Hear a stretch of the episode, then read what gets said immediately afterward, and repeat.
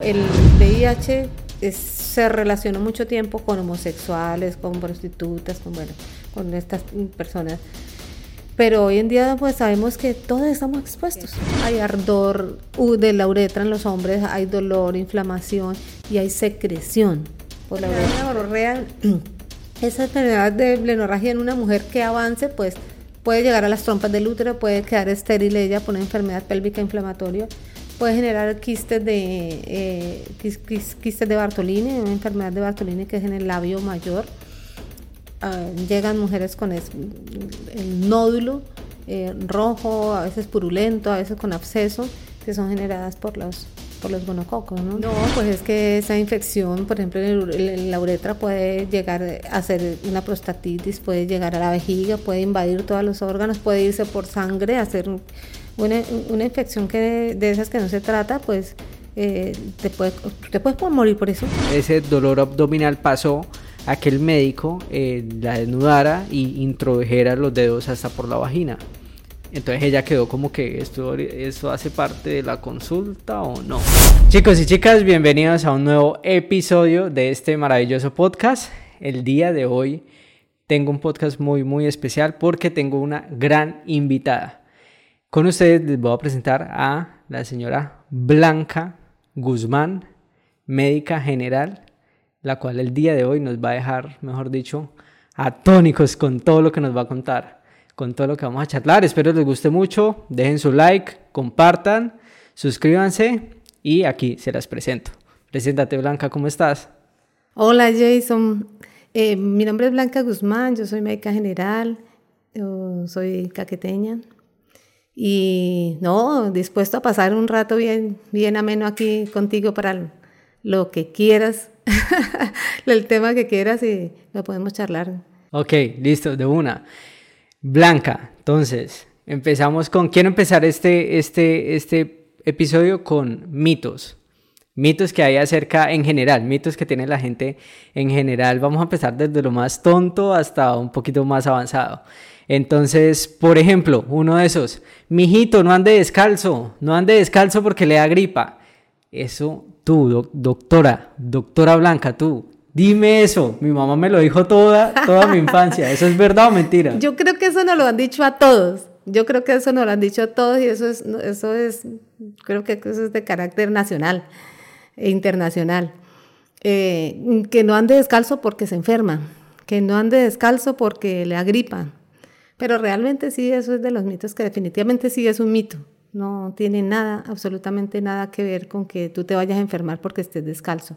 O sea, no tiene nada. Nada, no es que me va a subir por ahí un virus ni. No, nada, absolutamente no. Ok, mamá, escuchaste, ¿no? Ahí ya sabes. Definitivamente no, sí, eso sí es un mito. Ok, listo. Otro, otra, otro, bueno, esto no sé si es un mito o no, pero es no se bañe después de que come o digamos almuerzo y no se va a bañar porque se puede enfermar o no se va a meter a una piscina o no sea yo sé que obvio de pronto meterme a una piscina que es muy honda o al mar lleno pues obviamente se, se puede uno llegar a ahogar o algo así pero en general si voy me baño después de almorzar tiene algo que ver tampoco pasa nada Digamos que el, las, las, funciones digestivas están más activas en ese momento porque acabas de comer, pero, pero tampoco si que tú te bañes va, va, a pasar nada, ¿no? no nada.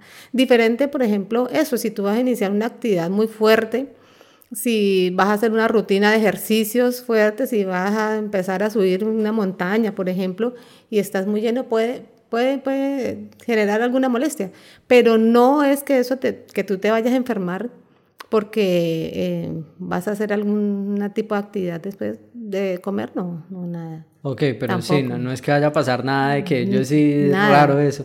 No, no se va a bañar porque, mejor dicho, se va a enfermar y no sé qué. Bueno, bueno. Con el tema del baño, con el tema del baño, eh, no, no solamente eso, sino hay, hay, algunos mitos, es no se vaya a bañar en la noche, ¿no? Ah, no también, se vaya a bañar en la noche porque se puede enfermar, se, puede resfriar, le puede dar alguna enfermedad, pero mm. no tiene nada que ver el horario en que tú te bañes. No, o sea, me puedo bañar a las 3 de la mañana y no hay puedes bañar a la hora que tú Ok, ok. Otro mito, eh, que este sí es, ese lo he visto mucho, es no coma esto, las pepitas de la guayaba o sáquele las pepitas a los tomates, que porque eso hace dar apendicitis. Sí, sí, sí, sí. Eso es verdad, mentira, eso está comprobado, no sé. No, definitivamente no. No, nosotros nos hemos criado y sobre todo la gente que se ha criado en el campo, que uno va, va pasando por la, por la vereda y es bajándose, e incluso todavía lo hacemos. Nosotros que, yo que eh, hago senderismo, uno muchas veces va por el sendero y, y se come una cualquier fruta que haya por el camino y no, no, definitivamente eh, la apendicitis no da porque tú como, pues, sería terrible, ¿no? O sea, tendríamos muchos pacientes. Llenos de, claro, todo eso allá. ¿Cuántas tomates se comió? Pero no, te juro que yo he visto personas, o sea, eh, que de pronto podrían estar viendo ese podcast y van a saber quiénes son, que le sacaban así todas las pepitas al tomate. Sí, sí, y pasé ensalada y todo eso se lo sacan que porque eso le da, apendicitis. Lo que pasa es que de repente en algún momento a alguien coincidencialmente eh, se comió una guayaba y luego le dio apendicitis. Pero, pero realmente no, no es lo que, lo que le haya generado directamente que le, que le haya dado la enfermedad por haber comido guayaba. No, realmente no, ese es un mito. Total, mito. Em, bueno, Ahora vamos un poquito más allá. Pastillas para adelgazar. Eso que tanto se vende por internet. Compre esa pastilla, adelgace. Pastillas y he visto también que usan balines. Yo he visto amigas que no, que con todos los balines, que no, que eso es para adelgazar. ¿Eso qué? Eh, lo de la, ahí sí hay pastillas, sí existen pastillas que eh, recetan a los, a los pacientes para que adelgacen, pero bueno, eh, puede que sí le generen, no es que adelgacen directamente porque la pastilla los adelgaza, sí, les disminuye el apetito. Y en la medida que les disminuye el apetito, pues la persona baja de peso. Pero eso ha generado unas situaciones complejas porque las personas eh, dan efectos secundarios, obviamente, porque tú no te estás nutriendo bien, hay debilidad, hay personas que se desmayan. Entonces no es lo recomendado, o sea, no es la vía. Uno busca muchas veces de manera desesperada, busca adelgazar porque hay una fiesta, porque tiene un matrimonio, porque tiene, eh, se va a encontrar, tiene una cita especial. Entonces busca este tipo de medidas y, y, y funcionan, pero eso no es definitivo, eso es temporal. Entonces, definitivamente no es recomendado. ¿sí? Te va a alterar la nutrición, te va a alterar el estado de ánimo, te va a alterar hormonalmente. Eh, te, disminuye el peso porque tú dejas de comer porque te disminuye el apetito. Pero, pero realmente no, no es la forma, no es lo recomendado. Vayan al nutricionista, armen un plan y ahí sí. y cambien hábitos de alimentación y, de vida. Definitivamente. Sí, porque así llena de pepas o balines en las orejas y, y, allá comiendo empanadas y pasteles.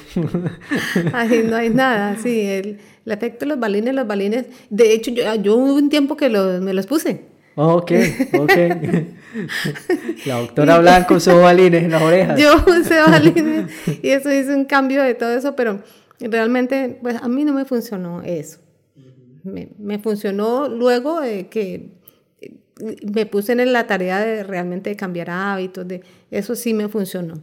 ¿sí? El, tema de la alimentación, el ejercicio, eso me funcionó. Porque mm, las medidas temporales no funcionan, tienes que cambiar radicalmente hábitos para que realmente tú puedas ver efectos a largo plazo. Claro, total, totalmente.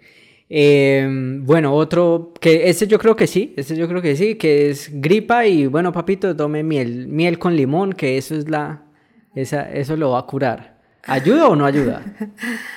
ayuda a las molestias irritativas de la garganta, ¿sí? Pero eh, las, enfermedades, las enfermedades gripales o las infecciones respiratorias altas, las que afectan solamente la garganta, la congestión nasal, pues son, por lo regular son virales, entonces ellas se autolimitan. Ellas en dos o tres días, pues tú ya no, tengas, ya no tienes esas molestias, consumas o no. Pero lo que sí es que ayudan en las molestias de la garganta, ¿sí? No que le vayan a quitar la infección respiratoria, pero sí le disminuyen la molestia de la garganta. Esas son medidas caseras muy ancestrales, ¿no? Nuestras abuelas, todo eso.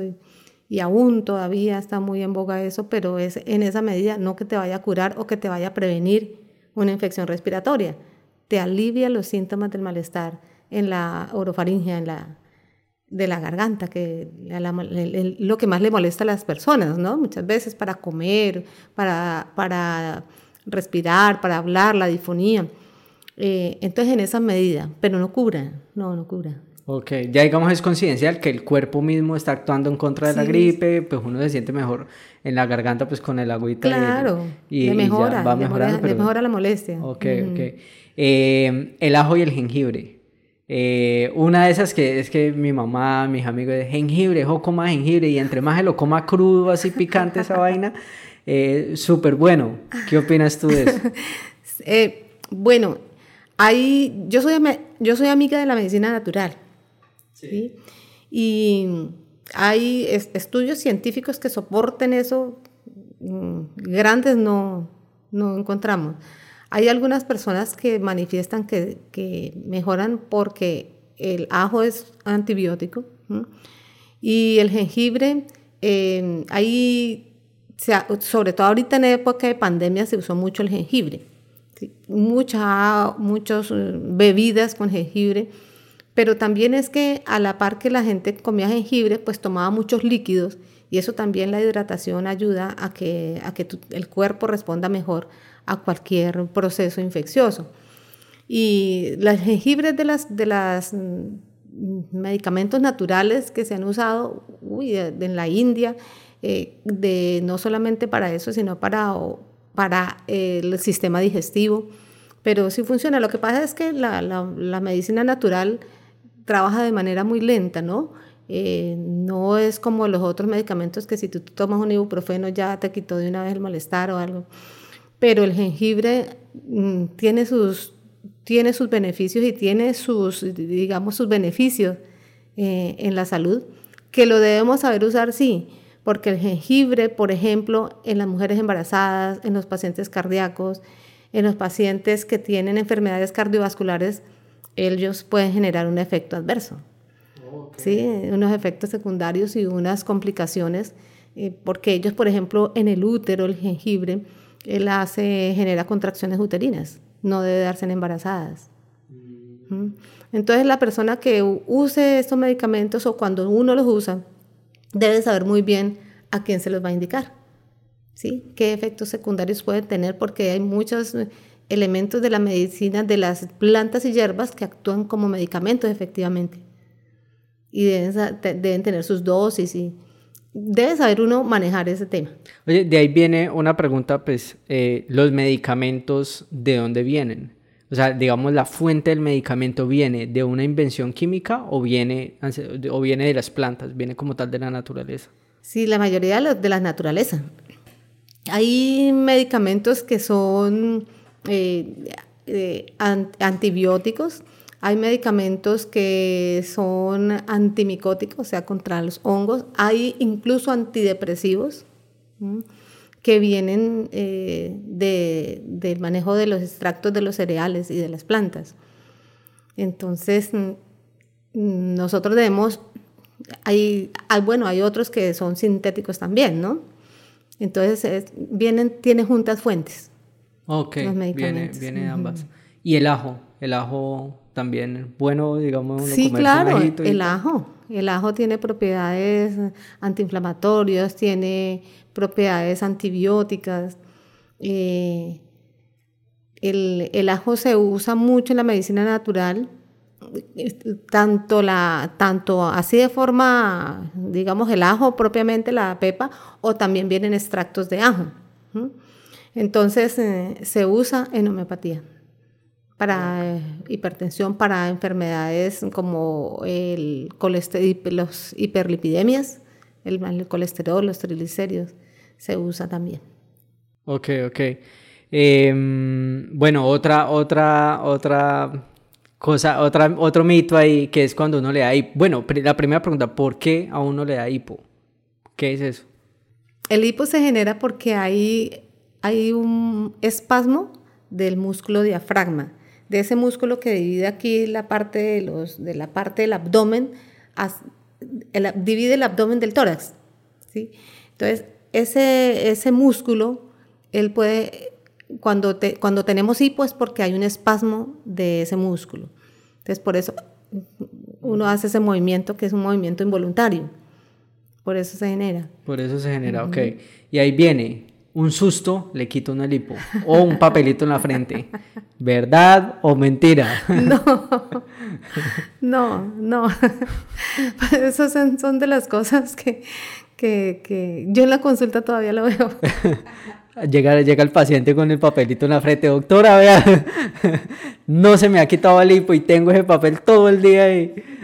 Hay, hay, eventos críticos de hipo. Mira que hay unas situaciones, ha habido pacientes que incluso han estado hospitalizados por hipo.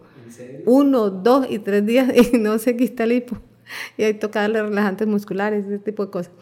Pero, pero no, no, no, no se quita. Yo creo que mm, hay, hay, muchas de las cosas que son más bien como el, efecto placebo o, o, o, el hecho de uno creer que realmente eso va a suceder, ¿eh? que puede darle a usted tranquilidad ¿sí? Si yo pienso que esto me va a aliviar y tengo fe en que lo va a hacer, eso me da mucha tranquilidad. Y después hable que realmente le quito el hipo porque usted está más relajado. Ok, sí, claro, sí, sí, eso igual. Eh, no sé, lo que uno se tome, las abuelas, eh, tome esa agüita que uno se va a curar, pues si ellas creen que se va a curar, pues sí, sí, sí se van a curar. Eso, el, el, el, efecto psicológico, la, lo, que, lo que tú puedas, la fe que tú le pongas a ese, es que muchas de las cosas se manejan de esa manera, ¿sí? Eh, la, si tú me das una, una medicina, si yo, si yo, te estoy formulando algo y, y eh, independiente de que obviamente si yo te estoy formulando esto, yo tengo el conocimiento para hacerlo, tú te vas a mejorar y esa es mi, mi función. Pero si tú dices, no, pues esto no sirve, probablemente ni te lo tomas, no te va a funcionar, no te va a funcionar. Ok, total. Eh, hielo para el dolor de cabeza. Esa es otra que, ay, si se le da el dolor de cabeza, póngase hielo y verá que eso se le quita. el, el, el, hielo en la cabeza o en el cuello, ¿no? Ajá, en el, cuello, perdón, sí, en, el, cuello. el cuello. Porque los dolores de cabeza, la mayoría de las veces o muchas de las veces se generan por espasmos de el músculo trapecio que va en el cuello. Entonces, si tú estás muy tensionado, si tú estás muy eh, estresado y tienes unas contracturas musculares ahí, eso te genera, como ese músculo va insertado en la región occipital de la cabeza, esa contractura, esa tracción te genera dolor de cabeza.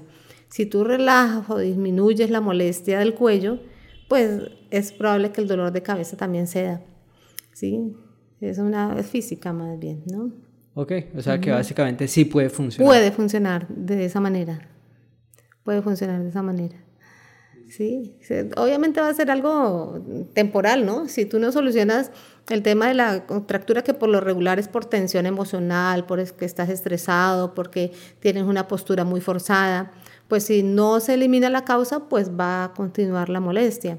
Entonces, en todos los casos que uno maneja el tema de la parte médica, uno siempre debe ir al origen. Vamos al origen, ¿qué es lo que le está generando? Mm, yo en mis consultas, por lo regular, tiendo a demorarme un poco más de la cuenta porque ir uno como solamente al síntoma, pero esos síntomas lo está generando, generalmente lo ocasionan más los factores externos que propiamente una enfermedad orgánica. Entonces mm, es importante por eso ir uno un poquito más allá para ver qué te está generando esa molestia. Ok, ok, listo. Eh, calambres, ¿por qué se genera un calambre? Y, hay, y he visto que hay calambres. Eh, cuando uno está de pronto en, en, en, partes calientes, creo que es menos probable, pero, tam, pero está la parte cuando también no está en partes muy frías creo que, o en mi caso personal, en lo frío me genera, sí me van a dar calambres, por lo menos en las piernas o algo así. De fijo, en lo caliente, no, muy poco. ¿Por qué se genera? Porque el, porque el frío, él hace que el músculo esté más contraído, ¿sí? El calor relaja, el frío hace que genera, genere una contracción leve, pero sí se puede generar. Eh, el calambre en lo frío puede generar unas contracturas que a veces son leves y a veces más, más severas dependiendo de la temperatura. eh, no siempre por eso, pero sí puede generar el frío ese tipo de situaciones. También las deficiencias de magnesio. Hay sustancias como el magnesio eh, que si hay deficiencia, pues hay más facilidad de que tengas unas contracturas musculares tipo calambre por eso. Entonces, habría que ver si lo suples con la alimentación o puedes tomar un suplemento dietario.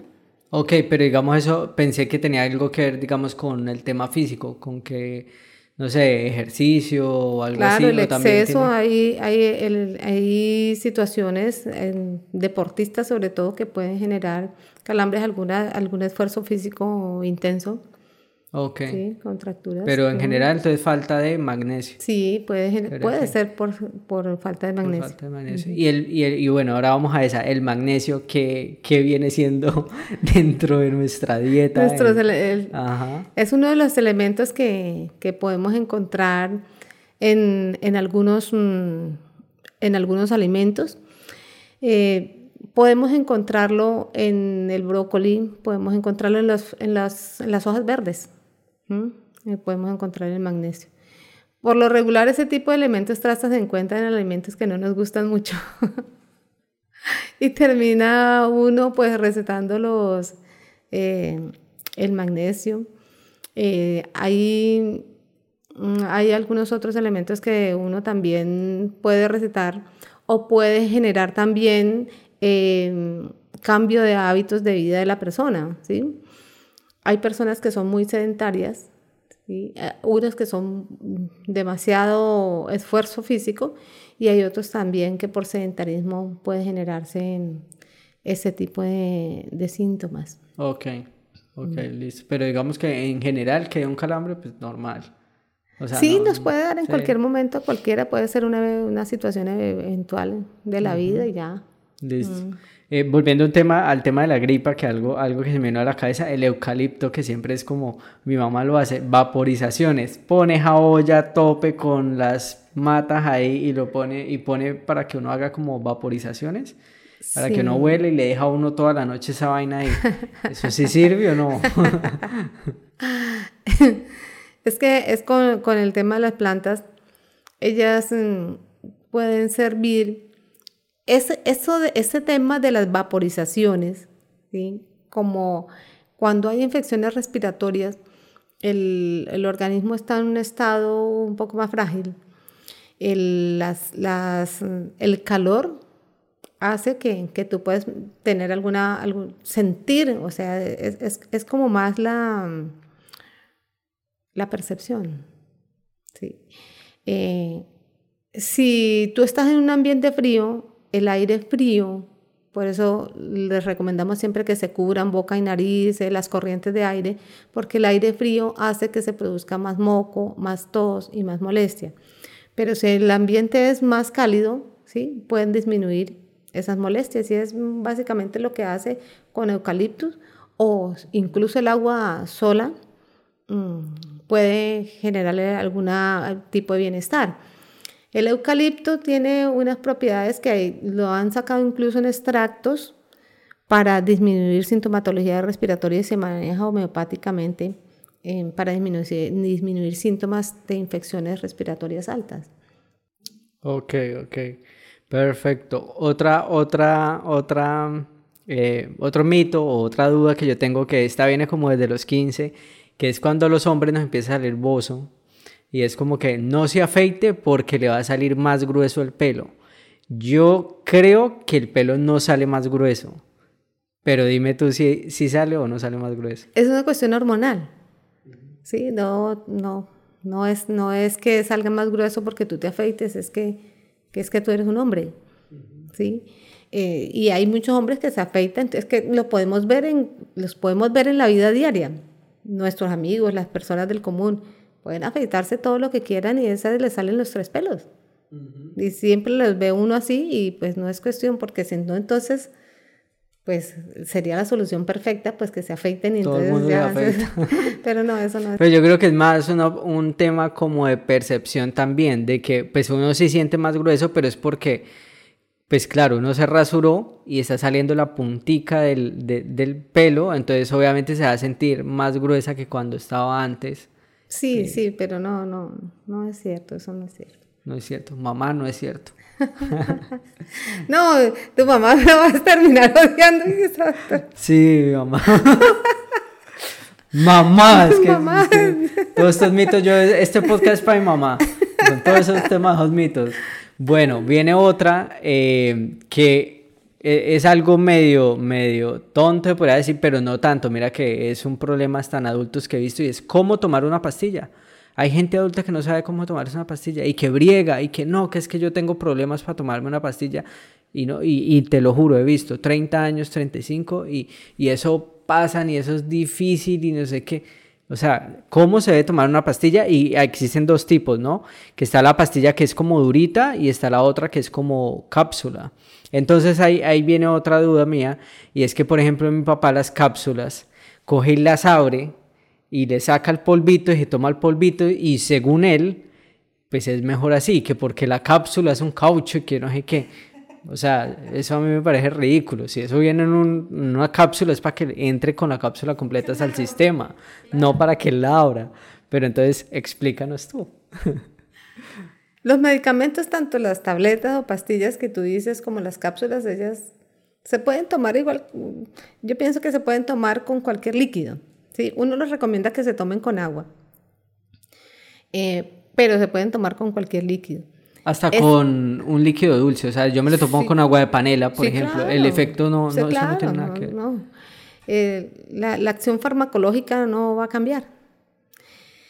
Em, con el tema de las cápsulas hay personas que sí hacen eso, pero esa cápsula tiene un objetivo fundamental, es que ella se va a degradar y se va, se va a romper en un sitio específico del cuerpo y lo hace precisamente para que no ese medicamento que va ahí no actúe conforme tiene que actuar de acuerdo al, objetivo, dependiendo del tratamiento que sea, ¿sí? Si es un antibiótico, si es un antiinflamatorio.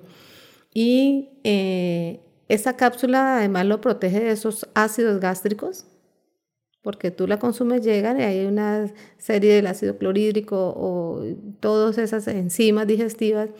y, y, si tú lo mandas directamente ahí, muy probablemente ese medicamento no es para que actúe directamente ahí, sino en otra parte del cuerpo, que vaya, pase al intestino delgado a otras partes del cuerpo donde debe, eh, se va degradando esa parte plástica que dice uno, pero pues eso finalmente se va destruyendo a medida que va avanzando en el cuerpo.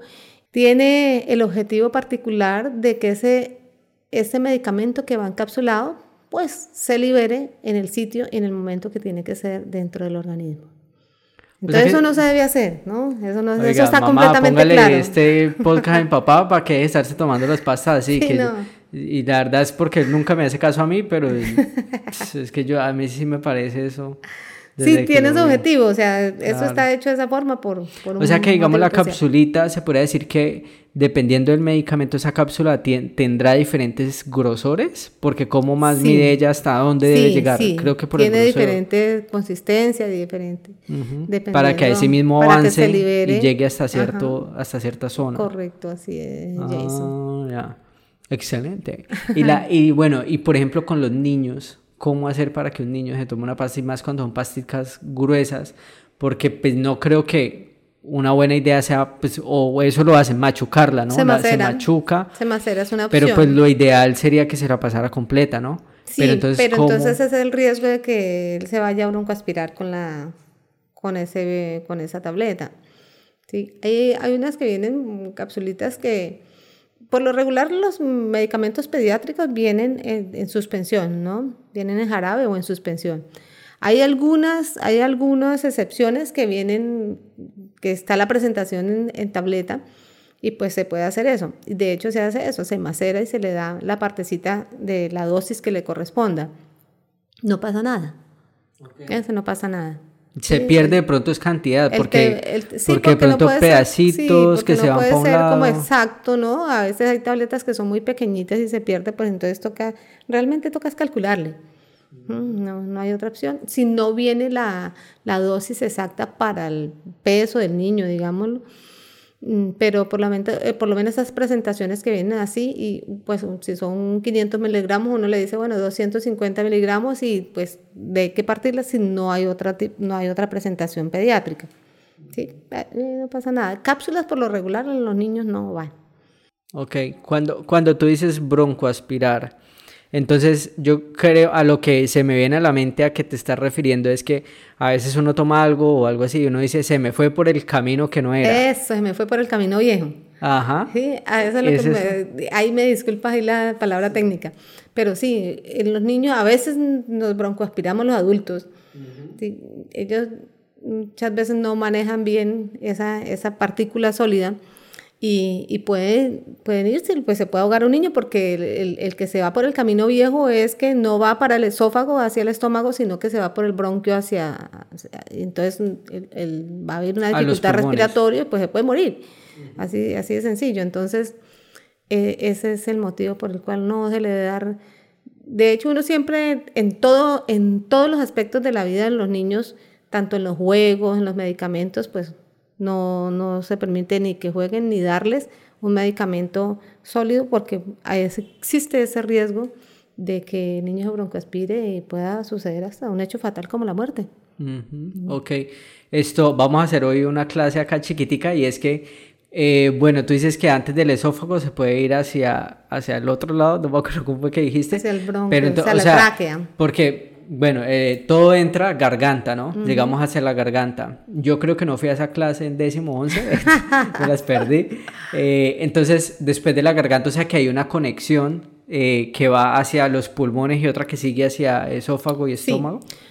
ingresa el alimento o el medicamento, llega hasta hasta ahí en la partecita donde uno ve que es la campanita que le llamamos, eso se llama la úvula, Inmediatamente ahí debajo, entonces hay dos conductos, ¿sí? Uno que es la tráquea que va hacia los pulmones y el otro que es el esófago que va hacia el estómago. Entonces ahí hay una hay, una, hay un mecanismo de oclusión cuando tú estás comiendo, se cierra, ¿sí? se cierra ahí la, la glotis para que, mm, para que no haya ese paso hacia la tráquea y tú puedas deglutir bien sin problema. Entonces, mm, eh, ese, mecanismo, ese mecanismo sucede así y cuando tú estás respirando, pues va normalmente ahí. Pero, pero esas dos partecitas están ahí, una para el tema de los alimentos y, y la otra para el tema respiratorio. Ellas tienen eh, tienen un mecanismo automático para evitar que cuando tú estés comiendo no se vaya para la vía respiratoria y, y no vaya a suceder ninguna situación de... Estamos perfectamente hechos, Jason. Eh, entonces eso es lo que sucede con, con que se le vaya por el camino viejo, ¿no? Entonces, más bien eh, evitar al máximo cualquier situación de riesgo, sobre todo con los niños o con las personas mayores, ¿no? Que pueden también que se disminuyen los reflejos ya por la edad y entonces uno prefiere ir más seguro o con jarabes o, o fraccionando las, los medicamentos. Cuando uno respira por la nariz, este aire se está yendo, bueno, a veces siento que es como hacia el estómago, o sea que sí está siguiendo, digamos, derecho, pero eh, en otras ocasiones se va entonces para los pulmones y usa ese, ese eh, digamos que usa esta misma conexión que está acá. Sí. Es la misma, no hay otra conexión. Sí, ahí van para el, para el pulmón, ¿sí? Ahorita uno puede hacer el ejercicio consciente de que ese aire vaya al estómago. Lo puede hacer consciente manejando, eh, manejando esos movimientos ahí en el, a, nivel de, de, ese sitio donde está la tráquea y, el esófago. Que eso lo hacen mucho los cantantes. Eh, sí. Ellos aprenden a manejar mucho esa, esa parte. La respiración, sí, la respiración diafragmática que llamamos, sí. Entonces eso se hace así. Ahora, de las cosas, o sea, hay, hay, otra, hay otra situación ahí eh, en ese mismo sitio que es con la tos, ¿no? Que no, uno como médico, si la persona tiene tos, sea un niño o sea un adulto, uno procura no quitarle la tos del todo, a menos que sea una tos que le genere vómito, que se ponga morado la persona que le genere una molestia muy grande. Entonces, ¿por qué mm, uno prefiere no quitarle la tos? Porque la tos es un mecanismo reflejo y eso va como dentro de los mitos de lo que estábamos hablando antes. Cuando hay tos es porque hay una secreción que va en la parte posterior de la garganta y esa tos es un mecanismo reflejo que evita que la secreción se vaya para la tráquea y al contrario se vaya hacia el esófago. Porque si se nos va hacia la tráquea nos va a generar una, eh, una bronquitis, nos va a generar una, ese, ese moco que se va hacia allá puede generar hasta una neumonía, ¿sí? Si sigue avanzando.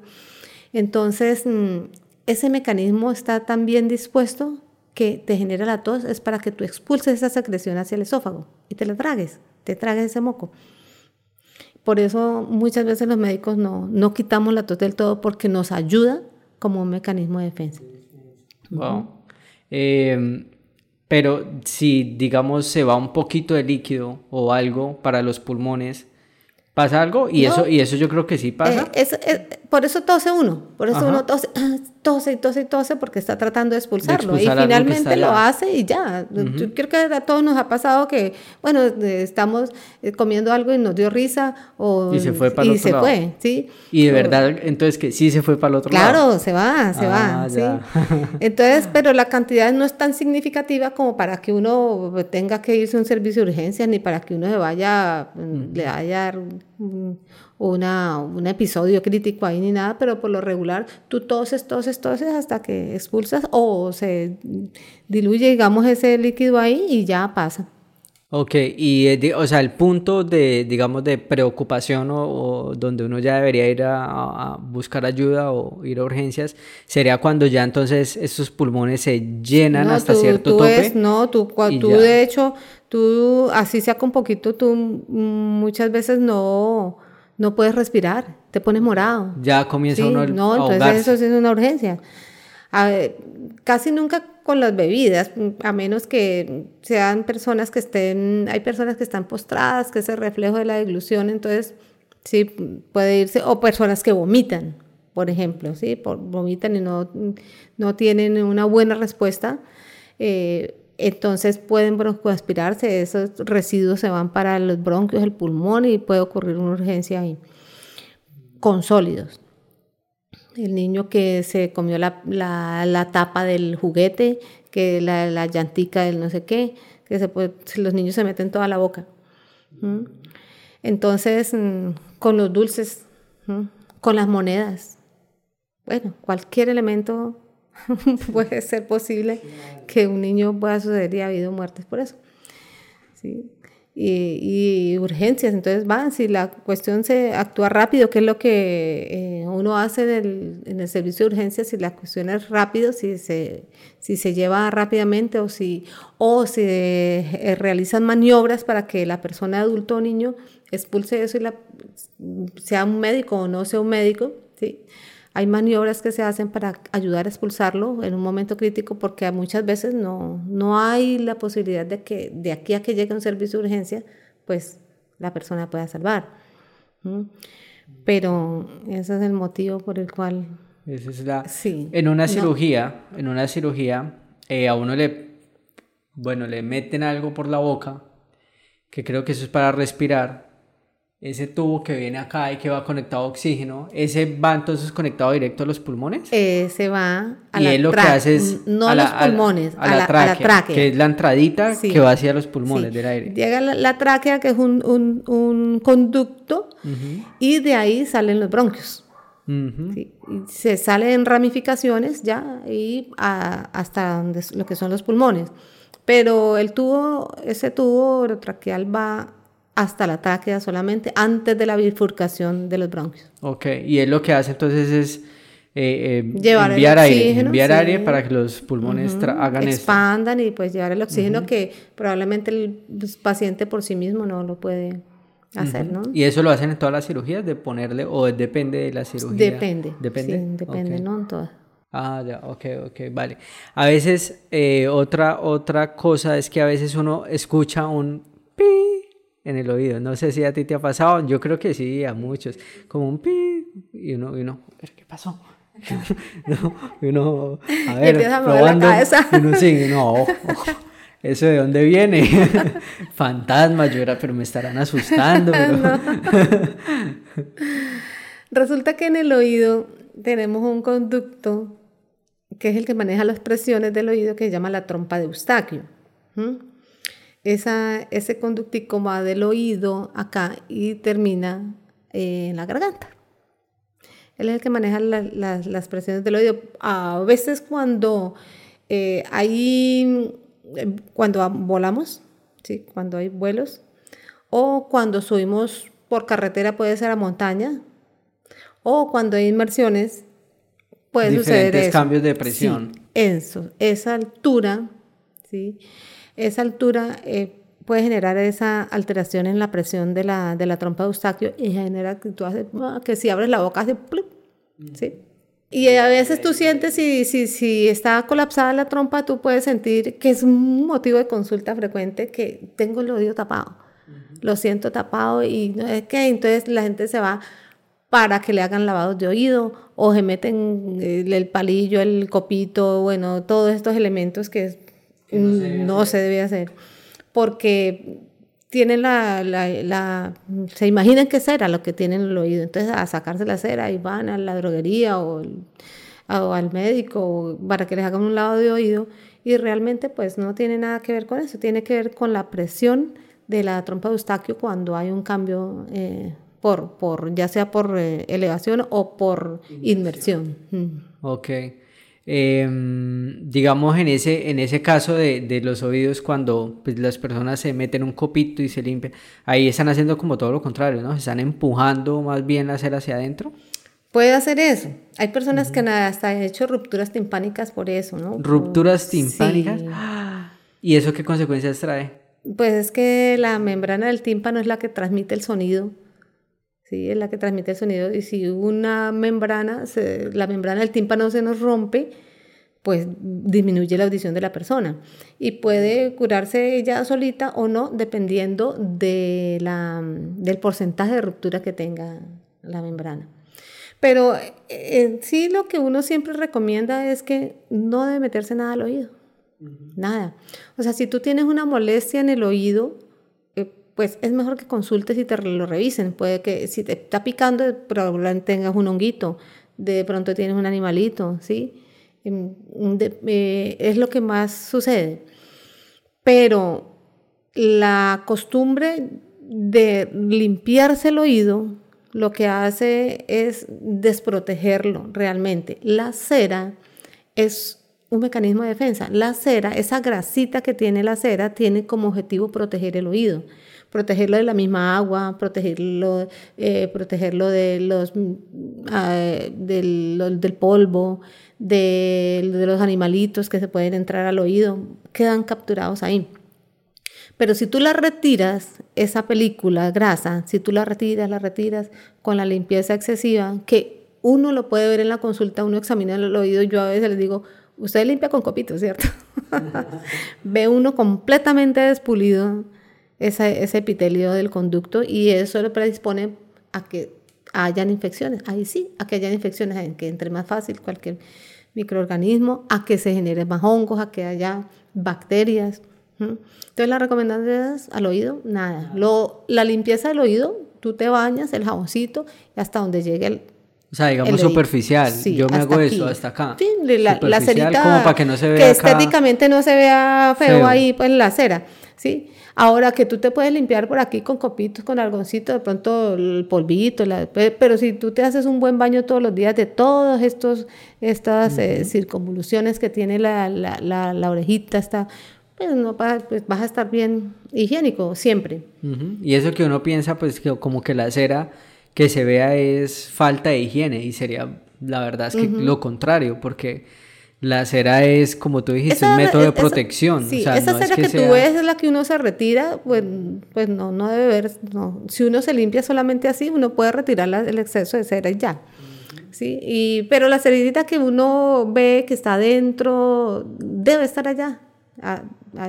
Diferente, por ejemplo, que a veces, sobre todo en las personas mayores, se hacen ese cerumen impactado que llama, que llama uno a veces esa cera que se vuelve sólida ya, que se vuelve un se vuelve como, a veces como la piedra, así, la- cuando uno retira eso, pero entonces eso sí lo debe hacer una persona profesional. ¿m? No están recomendados los lavados de oído porque los lavados de oído a veces traumatizan más el conducto, a veces generan sangrados, a veces generan vértigos, ¿sí? porque en el oído está el sistema de equilibrio.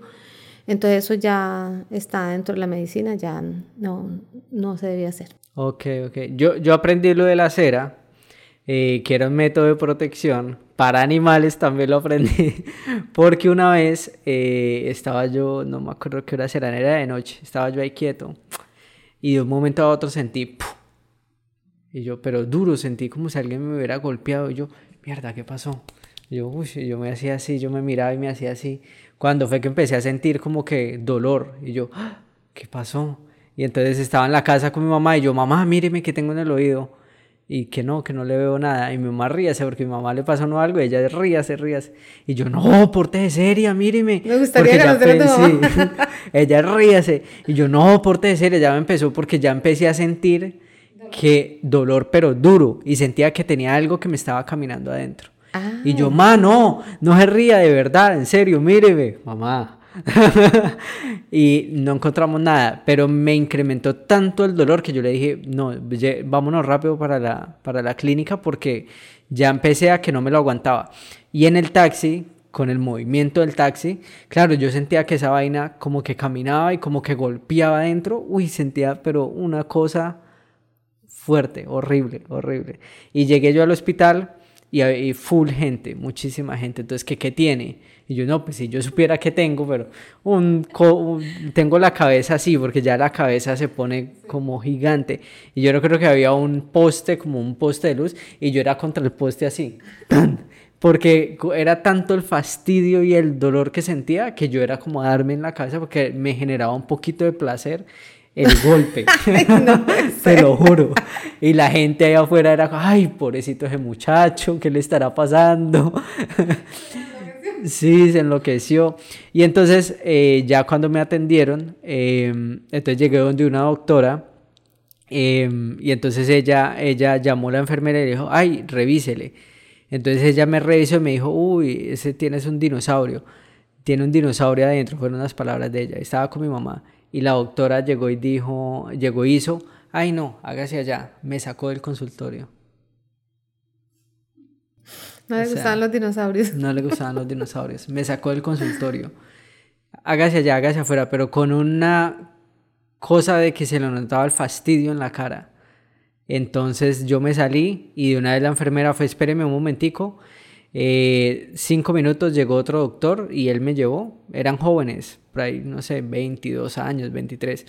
Y él me llevó y él con mi mamá, porque había mucha gente, entonces él llegó y me dijo, qué pena que mi compañera no lo atendió, lo que pasa es que ella le tiene fastidio a los bichos. Tenía fobia a los... O sea, mierda, la verdad es que ahí, o sea, yo dije, perdóname, tú eres médica, pero yo dije, o sea, esto sí fue médicos. O sea, ¿cómo es posible que esta muchacha que haya estudiado medicina me venga a salir con una chorrada de estas de que le tiene fobia a los bichos? O sea, a mí me dio rabia. Y ya el médico ahí con mi mamá, entonces ahogaron, mi mamá de asistente teniéndole el, el, el cosito ahí. No El sé cómo otoscopio, el Ajá, otoscopio. el otoscopio. Y ahí, bueno, ahí me ahogaron la, la- Era una cucaracha. Era una cucaracha la que se me había metido. No sé cómo, porque yo nunca sentí que la cucaracha me subiera. Yo nunca sentí, porque uno pues siente que algo se sube. Yo no tenía buzo. O sea, yo hubiera sentido que se mueras. Yo nunca sentí nada. Y no era voladora tampoco, como para decir que no, que tiene alas y venía volando y entró derecho, no. Muy, muy raro. Y ya para concluir Tenía esa que historia. Tenía que ser pequeña, ¿no? Sí, sí, era pequeño, o sea, eh, así. Una pequeña, pero O en sea, el oído tú la En puedes el sentir oído esa como- vaina es gigante, o sea, yo en el oído es así, así de este tamaño, un pedacito de dedo, pero en el oído ese huequito tan chiquito y esa vaina ahí, no. Y ahí, en- ahí, ahí vi que existía algo que se llama, no sé si, si está bien o no, o si me lo imaginé, pero creo que sí, el emergenciólogo, porque ahí me nombraron. Ah, sí. el doctor que estaba de turno intentó sacármela, intentó, eh, bueno, primero me, me la, la ahogó y todo eso para que se muriera y luego intentó sacármela y mil intentos y no pudo. Eh, entonces ya me estaba empezando a lastimar todo porque me estaba empezando a salir sangre, entonces él me dijo, no, vamos a dejar hasta ahí. Y dijo, vamos a esperar a que al, al siguiente día, ella ya está ahogada, no pasa nada, entonces ya yo solamente sentía el oído tapado ya y vamos a esperar a que llegue el emergenciólogo. Y yo, ¿qué vaina es eso? el emergenciólogo o el urgenciólogo. Sí. Ajá. Y ya ese señor, al siguiente día cuando él llegó, ese sí fue de una. Ese como que es el de los casos raros, supongo. Porque ese man sí llegó como con práctica. En una sola, pum, la sacó. No, y ya estaba más desinflamado el oído, ya. Sí, Estabas más tranquilo tú también, sí. Bueno, yo tampoco, bueno, no mentira, sí estaba más tranquilo. Pero, y ahí también yo dije como que no, mierda, esto es uno en un millón. Y él me dijo, no, acá llegan con grillos, con monedas, con pepas, con... Llegan con, sobre todo los niños, ¿no? Que llegan con pepitas del collar de la mamá, llegan con arvejas en la nariz también. Sí. Ay, no. Todo. Mm. Y un niño, por ejemplo, para sacarle esa vaina lo mismo. O sea, ¿qué tal que el, el, el, lo que se ha metido sea tan grande que ni con el coso lo puedan sacar? Entonces, ¿hay qué? No, sí se saca. Sí, sí se saca. Sí, pues eh, utilizando los elementos, los instrumentos adecuados, sí, se, se retira.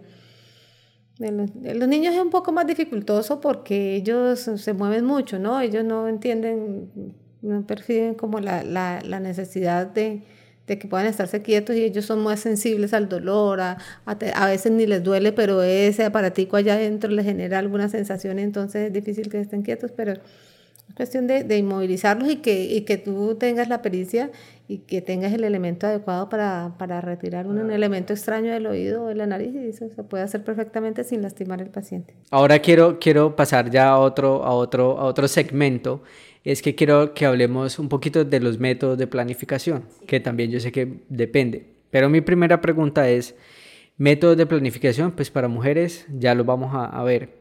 Para hombres en este momento, aparte del uso del preservativo, ¿existe algo más? Yo sé que había algo en estudio que está en proceso, pero no sé, ¿existe algo aparte de eso para los hombres? Los métodos de planificación masculinos, el preservativo y la esterilización definitiva, o sea, la vasectomía. Uh -huh. No, ninguno otro hasta ahorita, ni pastillas, ni inyecciones, ni nada. ¿Tú por qué crees que eh, nos hemos dirigido hacia que los métodos de planificación tengan que ser hacia las mujeres y no hacia los hombres? qué pregunta tan buena. eh, yo no he visto ningún estudio con respecto a eso realmente. Pero, pero sí es, puede orientarse a la concepción machista, ¿no? Eh, con la tendencia de creer que la responsabilidad de la gestación siempre es de la mujer.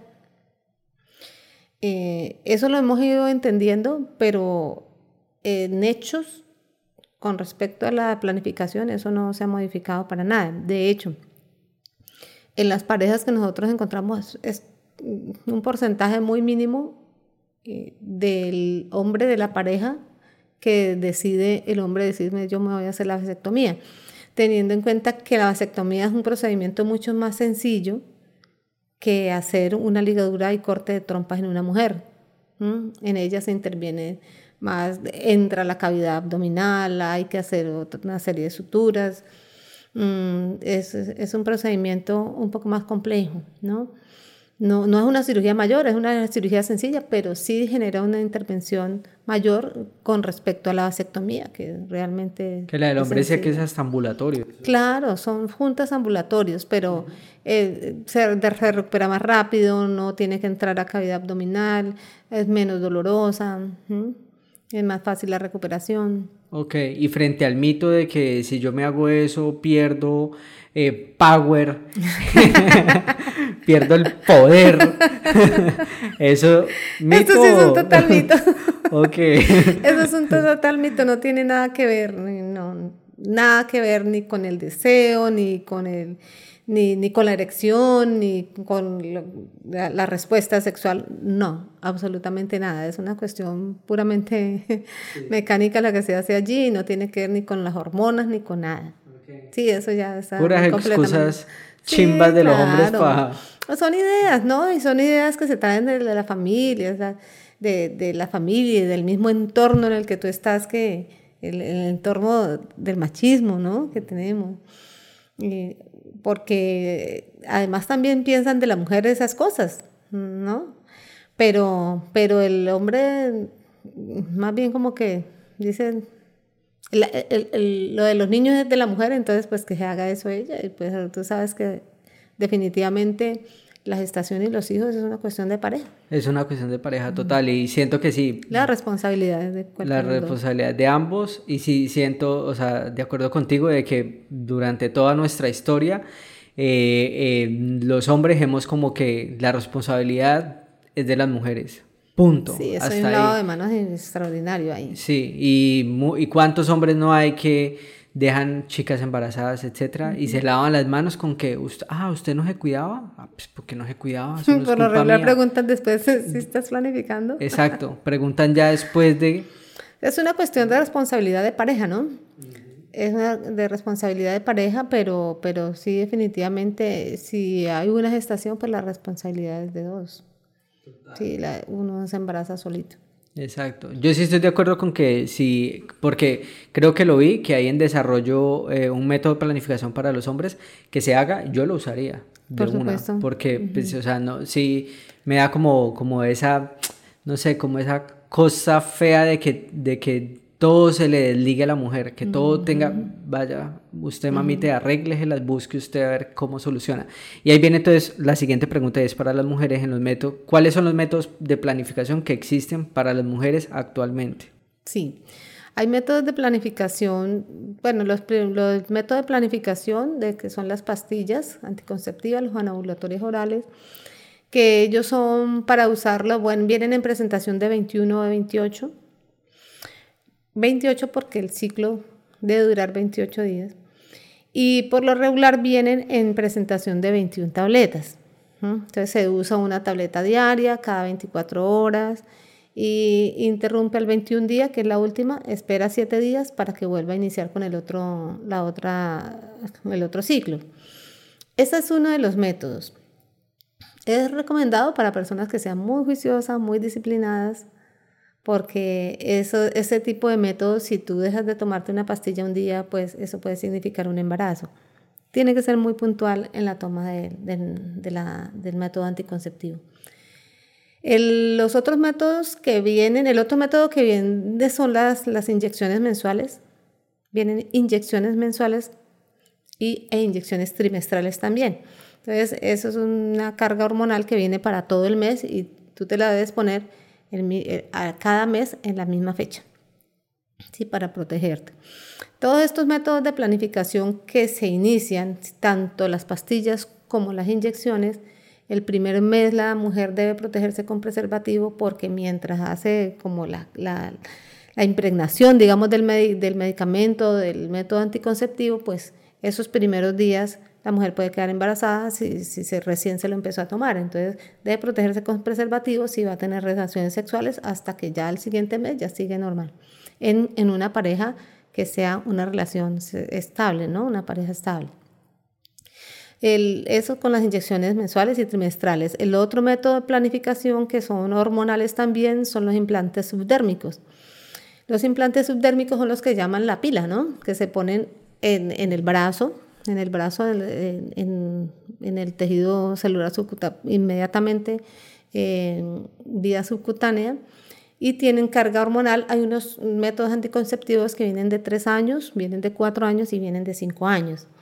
Entonces eh, puede ponerse cualquiera. Mm, hay algunos, eh, hay algunas contraindicaciones o recomendaciones que se hacen algunas mujeres y, por ejemplo, como esas cargas hormonales altas mm, pueden generar alguna molestia, está contraindicado en pacientes que, por ejemplo, sufran de migraña. Pueden generar dolor de cabeza o puede que no. Pero es la recomendación. Si tú sufres una migraña, pues lo recomendado es que uses un método que tenga menos carga hormonal.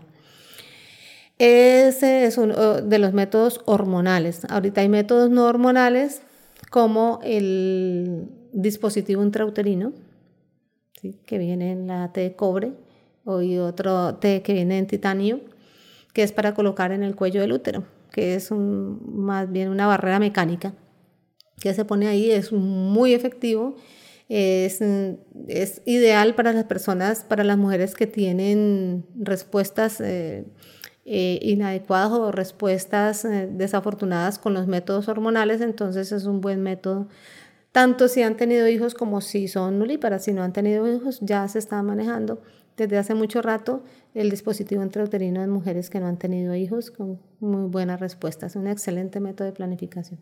Ok, ¿cuál consideras tú que sea el mejor?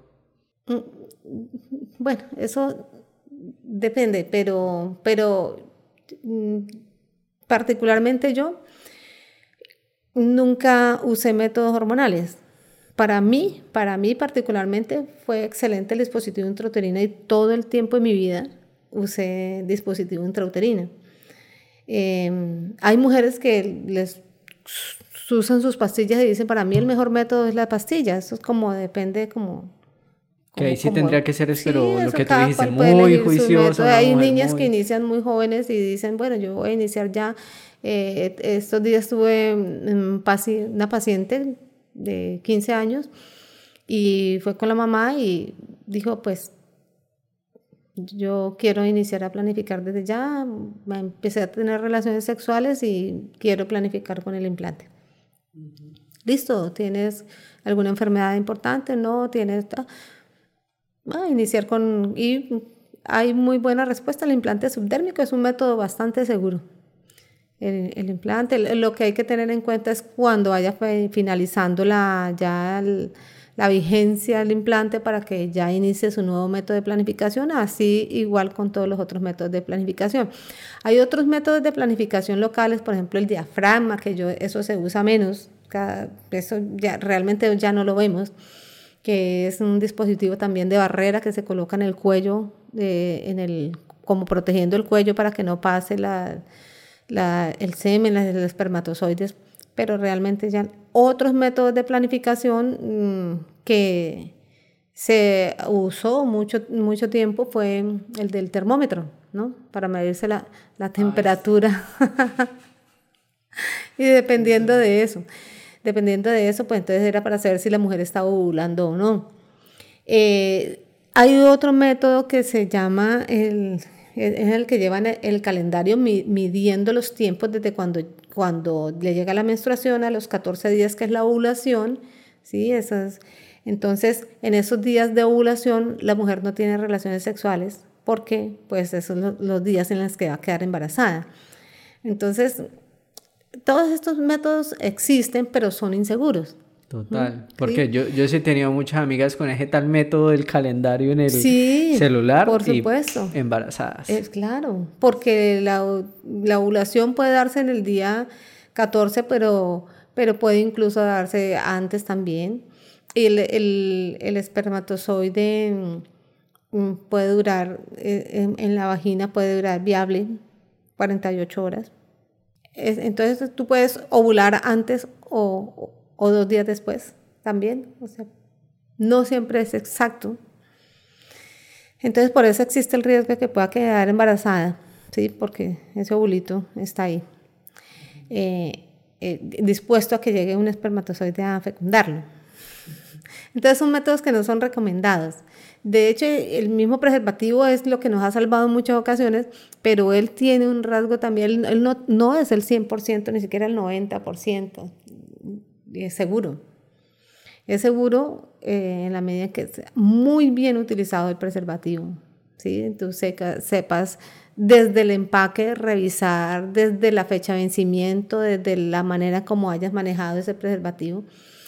Si lo has usado mucho tiempo en la billetera atrás, si ha tenido presión, si ha tenido alguna compresión, el preservativo puede, puede perder la, la lubricación, eh, puede generar fisuras, ¿sí? Que no son visibles a los humanos.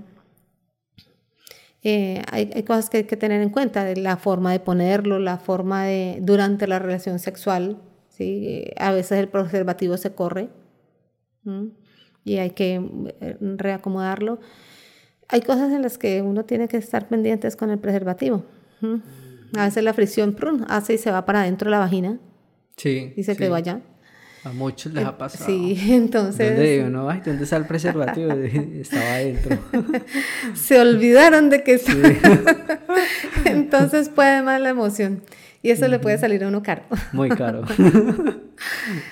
Eh, esos, esos serían los, los métodos de planificación, que tenemos. Ok. Sí.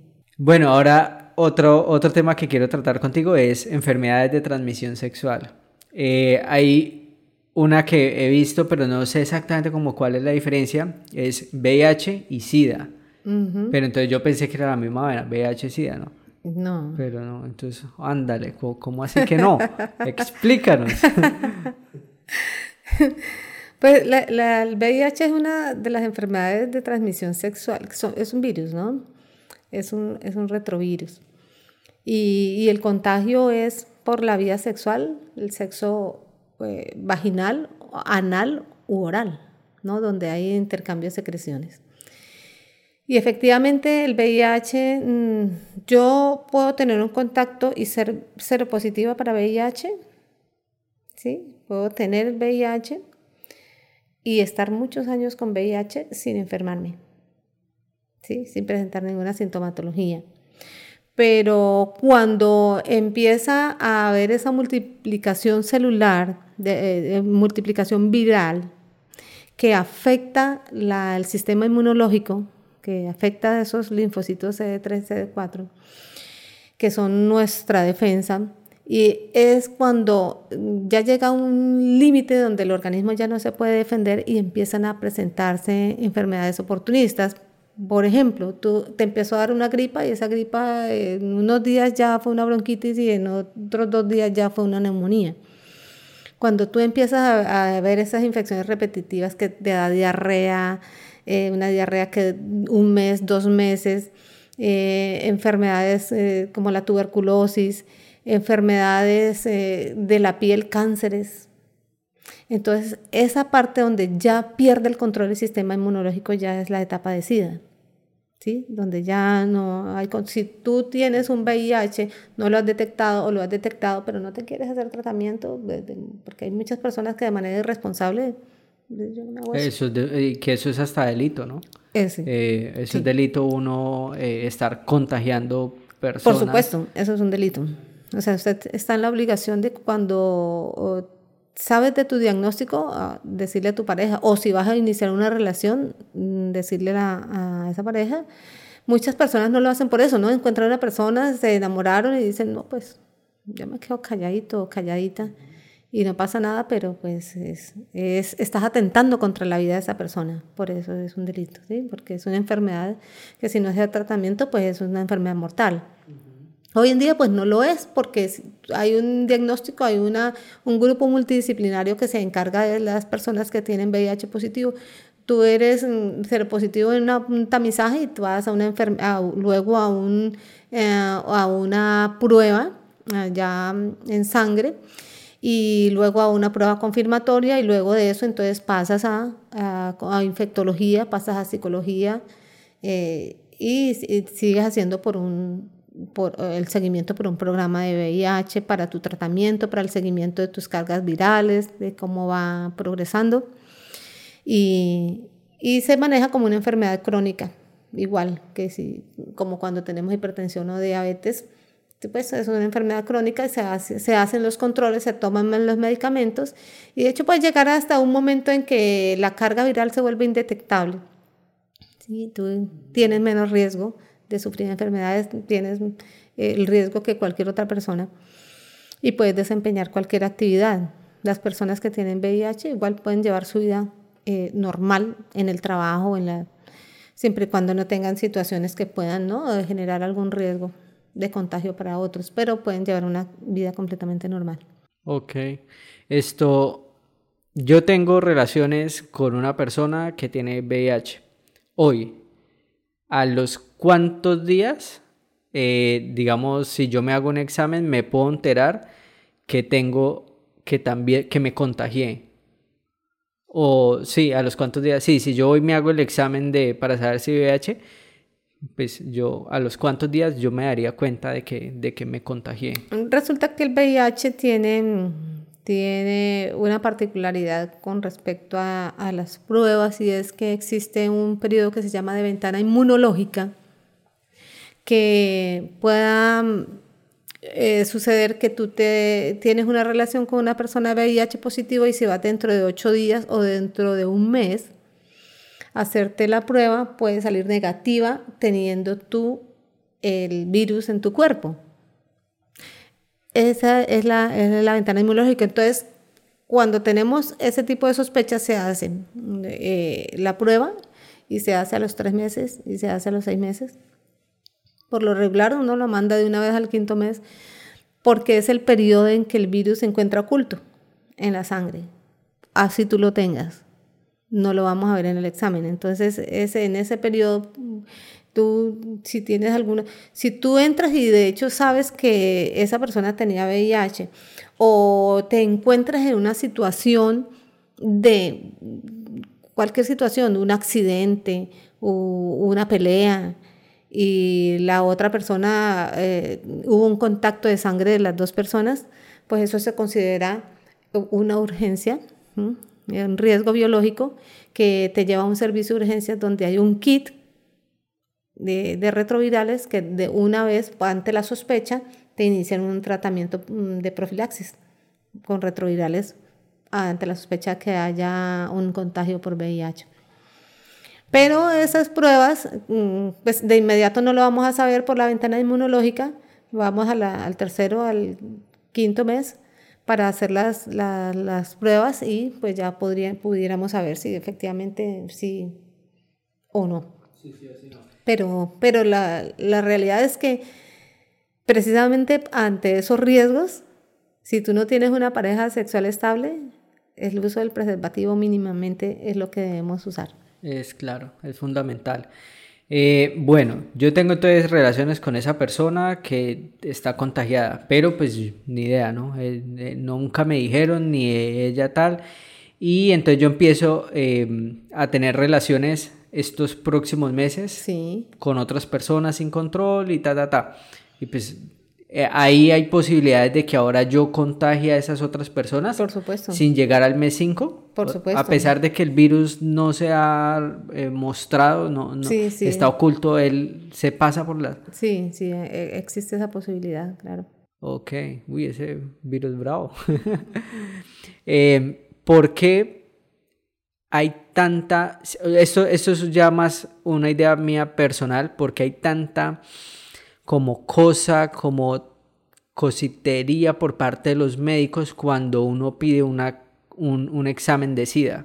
Entonces se lo digo yo de manera personal porque yo me habré hecho por ahí unos tres, creo, exámenes de SIDA, porque de, de VIH, perdón, de VIH, porque pues si tú vas a hacer algún proceso fuera del país o algo así, te lo piden, o bueno, vayan así.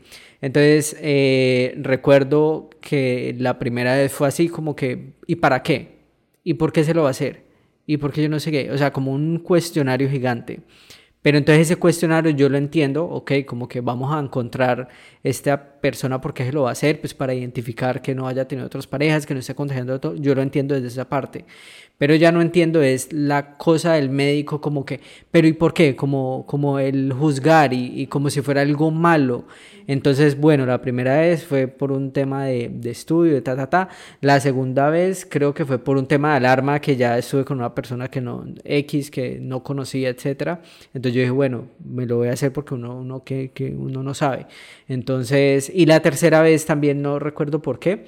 Y entonces en la tercera vez ya, entonces yo dije, vamos a ver esta doctora qué va a decir. Entonces, ¿qué, ¿por qué? ¿Qué? Yo no sé qué, qué dice cuando yo, no, pues sí, no, cosas que le pasan a uno. Es que no, eso he tenido relaciones como con 20. Pero me puse a mamarle gallo a ese señor, me puso brava. pero yo lo hice a aposta porque, claro, yo vi las anteriores veces de que yo, o sea, no, fueron diferentes médicos y vi como ese señalamiento, como esa cosa, que yo dije, vamos a ver, me mandó al psicólogo. me mandó el psicólogo eh, y cosa que me pareció muy rara. Eh, después cuando yo en esas tres ocasiones que me fui allá a hacer el examen en el laboratorio, de nuevo el interrogatorio. ¿Por qué te lo vas a hacer? Porque no sé qué. Y entonces ahí me llevó a un punto de que primero como esa cosa del por qué, de ta, ta, ta, pero de mala manera juzgando a las personas. Y también siento que eh, ese examen uno debería hacérselo, pues a pesar de que uno esté con una persona en una relación fija, pues todos deberíamos hacerlo seguido, no sé, o sea, no seguido de todos los meses, pero sí como que cierta cantidad de años, así como las mujeres eh, tienen que hacerse unos exámenes también cierta cantidad de tiempo, pues ese examen debería hacerse como método también de prevención, pero no es así. Entonces, no sé, no, ¿por qué? ¿Por qué tú lo consideras? Yo creo que eso son cuestiones como más de la persona del médico como, como persona. Eh, esa actitud no deberíamos tenerlo ninguno, ¿no? Ninguno, ningún médico, ni ante esa situación ni ante ninguna, porque nosotros no somos jueces para juzgar a nadie. Mm, ni aunque tú digas que lo que, lo que la disparatada que dijiste, que para ti fue una disparatada, puede que hubiera podido ser realidad, pero ni siquiera en esos casos uno ¿sí? No, no, no, somos, no estamos para eso. No es la actitud que deberíamos tener, pero pienso yo que esa actitud viene más como con la persona, incluso con sus creencias religiosas, eh, morales, culturales, sociales que hayas, con, la, con las que tú hayas crecido. ¿sí? El, el ambiente familiar en que creciste. Porque como el VIH se relacionó mucho tiempo con homosexuales, con prostitutas, con, bueno, con estas personas. Pero hoy en día pues sabemos que todos estamos expuestos, absolutamente todos. Yo no podría decir a esa persona por qué hizo eso, no, pues no, yo, sería capaz de hacerlo. Y, y sí tiene que hacer unas preguntas, por ejemplo, yo, yo todos tenemos que hacer, si tú me dices yo me quiero hacer la prueba del VIH, entonces tuviste relaciones sexuales sin protección, tienes pareja sexual estable, o sea, tienes... Uno hace esas preguntas, pero el punto no es las preguntas, es la forma que tú las hagas, ¿no?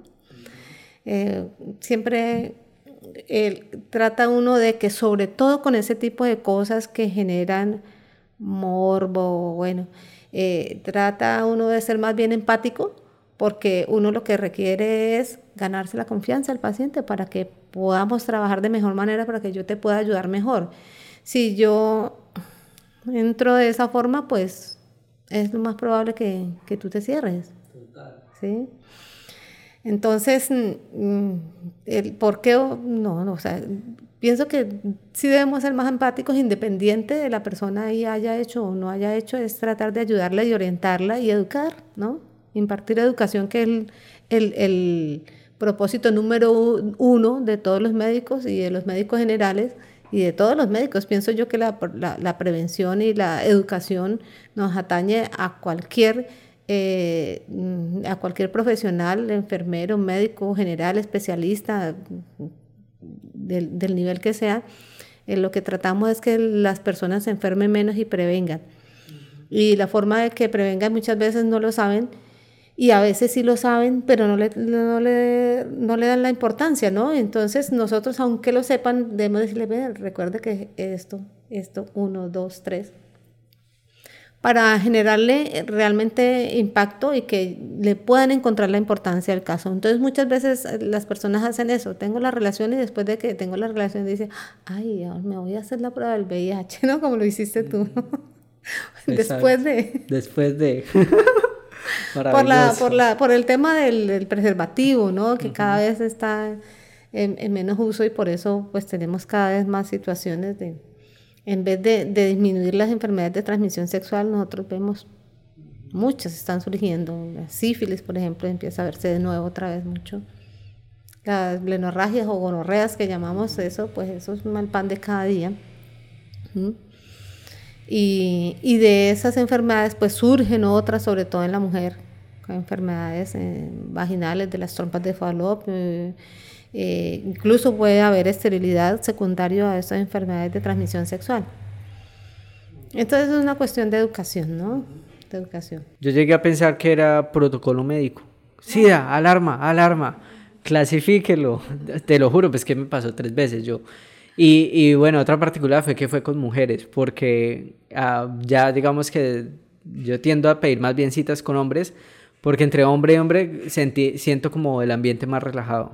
No sé por qué, pero lo que tú dices ya tiene que ver más con la persona que pronto la mujer, pues su religión, su cosa, y creo que sí puede ser eso, como que se alarma más por ese lado. Ese examen es que es, es eh, ese examen es caro, es muy costoso para, para las No. EPS, ¿no? Porque, o sea, yo sé que el método de prevención, pues obviamente está en uno, en cuidarse, ¿no? Pero pues yo creo que también un método de Pero, prevención- pero hay programas de promoción y mantenimiento de la salud que están encaminados a que las personas que tienen, están en un curso de vida, eh, de juventud o de adultez, va el examen, si tienen relaciones sexuales, van como protocolo. Esa, esa es la prueba del VIH. Ah, sí como- existe eso. Sí, claro, va como protocolo. Joder, es que yo nunca, yo ya, ya, ya, ya crecí, nunca vi eso. Pero yo sí pensaba, yo, o sea, sí debería haber un protocolo en que, en que todos nos deberíamos hacer ese examen. Sí. Así, así es que así tú tengas la pareja fija. O sea, puede tener uno Porque su tú pareja estás uno seguro no de sabe. ti, tú estás seguro de ti, pero pues eh, eh, Mm. depende de la confianza y de la de todo el- la, la- la forma o del tipo de relación que tú tengas. Porque yo sé de mí, yo sé de mí. Pe- Pero muchas veces hay parejas o relaciones en las que digo, venga, y será, quién sabe, ¿no? Es, será, pues ese va por allá, está viajando en otro lado, eh, trabaja en otra parte y pues uno que vas a ver y bueno, todas las interrogaciones que pueda haber que son válidas. Em, y entonces uno se lo hace, no lo que tú estás diciendo, no por uno, sino porque llego a alguna duda con respecto a mi pareja. Pero sí, hay, lo que pasa es que si tú vas a la consulta de medicina general, eh, nos falta más información, porque tú no lo sabes, por ejemplo, más información acerca de los programas que hay de promoción y mantenimiento de la salud, que son los que llamaban antes programas de PIP, de promoción y prevención. Porque el, el de la consulta general es si tú estás enfermo de alguna cosa, ¿no? Sí, ah, que la gastritis, que un granito, que la uña encarnada, que la infección urinaria. Pero estos programas de promoción y mantenimiento de la salud son para personas sanas. Entonces Jason tiene 25 años, digamos, y no vengo a la consulta de la juventud o del joven o vengo a la consulta del adulto y entonces digo, bueno, entonces te empiezo, ah, ¿cómo estás? ¿Tu salud? ¿Estás comiendo bien? ¿Haces ejercicio? ¿Qué estilo de vida llevas? Eh, ¿Tienes pareja? Eh, bueno, ¿tienes alguna enfermedad importante? Una serie de preguntas que es, ¿fumas? ¿Tomas trago? Eh, ¿Estás sujeto a algún tipo de violencia física, sexual, psicológica? Porque puede suceder, mm, tanto en los hombres como en las mujeres. Entonces, todas esas van dentro de esa consulta de promoción y mantenimiento de la salud, no solamente la interrogatorio de- del plano físico, sino también del psicológico. Y entra esa, esa parte de la solicitud de los, de los exámenes de laboratorio de, eh, para mm, detectar eh, enfermedades de transmisión sexual. Entonces, ahí va, entre esos programas de promoción y, y mantenimiento Que de la sí salud. existen que entonces. Sí existen, sí, en Colombia Vea, pues. Mm. no sabía. Yo creo que ahí sí falta un poquito de publicidad, yo no sé, de parte de las EPS del gobierno, porque te juro que le puedo preguntar a amigos, amigas que tengan 23, 24 y me van a decir, no tengo ni idea. Sí, sí, sí. juro. Bueno, y entonces otra enfermedad de transmisión sexual que yo es- he visto mucho que mm, constantemente tienen eh, las personas, o, o, bueno, que me han contado así como, ay, eso, es el virus del papiloma humano. Sí. Ese creo que sí es como muy, muy general, o no sé si tú como médica Sí, lo ves, claro. pero creo que ese sí se ve mucho.